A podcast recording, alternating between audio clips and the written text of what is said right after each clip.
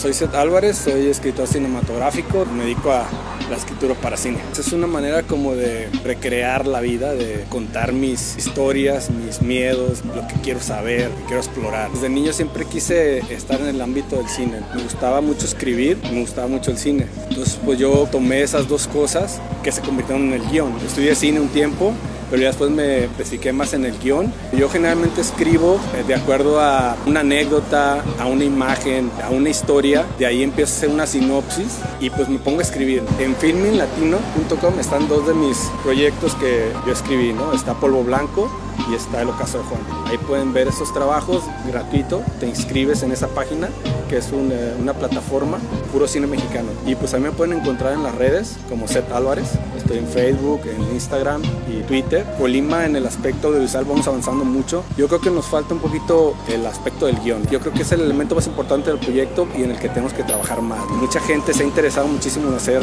proyectos audiovisuales y lo han, lo han hecho muy bien. El hecho es que hemos estado en muchísimos festivales y eso quiere decir que, estamos haciendo algo bien. Sigamos estudiando, sigamos yendo a los talleres que nos ofrecen aquí en Colima. La clave, ¿no? El de trabajar, el trabajar, el trabajar, el hacer, el escribir, estar escribiendo todo el tiempo, estar haciendo guiones, estar tratando de estar en, en todos los proyectos posibles, estudiar lo que es un guion, cómo se escribe, buscarle, ¿no? Buscar si hay algún taller o alguna plática que tenga que ver sobre el guion, pues yo siempre estoy ahí. Empiezo a tratar de convertir todos esos sentimientos en acciones para que generen algo en la pantalla.